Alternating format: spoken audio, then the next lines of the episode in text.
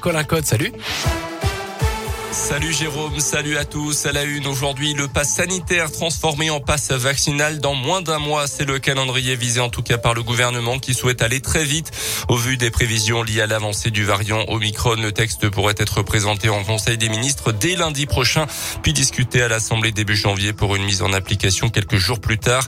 Les taux d'incidence en France sont toujours en haut. 537 cas de Covid pour 100 000 habitants au niveau national. Dans le Rhône, le taux est de 717, 715 en Isère, 6 164 dans l'un et une contamination sur trois à Paris résulterait du variant Omicron qui s'avérerait plus contagieux que l'actuel variant Delta.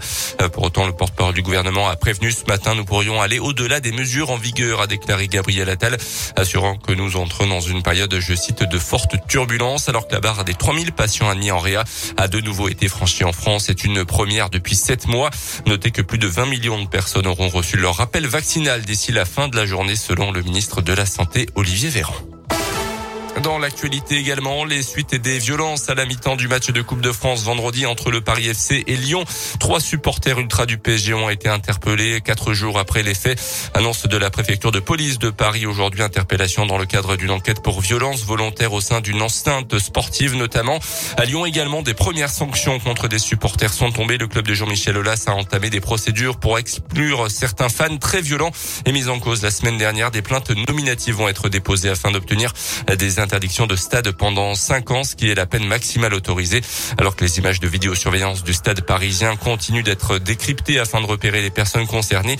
Des sanctions individuelles, une bonne solution pour Nicolas, membre d'un groupe de supporters de l'OL. C'est du hooliganisme pur et dur, euh, avec la volonté d'en venir aux mains, la volonté de cogner, qui sont des gens pour moi qui se déplacent euh, pour autre chose que pour le foot et qui, eux, effectivement, n'ont plus rien à faire dans les stades. C'est quand même des gens qui sont très très doués pour maquiller leur identité et passer au travers des gouttes. La preuve, c'est qu'on l'OL parle aujourd'hui d'une dizaine d'interdictions. On sait bien qu'il y en avait bien plus qui sont rentrés dans le stade, mais le problème, c'est de réussir à trouver l'identité de tout le monde et c'est jamais simple. C'est assez dur à voir, ça nous dégoûte un peu du stade. Je sais même pas encore si j'irai demain soir euh, voir Lyon-Metz, puisque ce genre d'événement fait que fait prendre du recul par rapport aux choses. Donc voilà, c'est les sanctions collectives ont jamais été la solution. Par contre, qu'on tape fort individuellement, ça, je suis totalement favorable à ce point-là.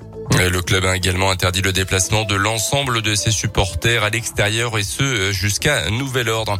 17 millions d'euros d'investissement pour 2022 à mes yeux, c'est la somme votée lors du dernier conseil municipal. Dans le détail, extension du groupe scolaire Le Grand Large, la construction d'un conservatoire et d'un bâtiment d'expression artistique sur le quartier des Servisières et la création également de nouveaux locaux euh, pour y installer la police municipale. Retour au sport avec l'OL qui jouera demain contre le FCMS à domicile. Le FCMS 18e, c'est pour la 19e journée de Ligue 1. À noter que l'Allemand Jérôme Boateng, le défenseur, est encore incertain. Et merci beaucoup.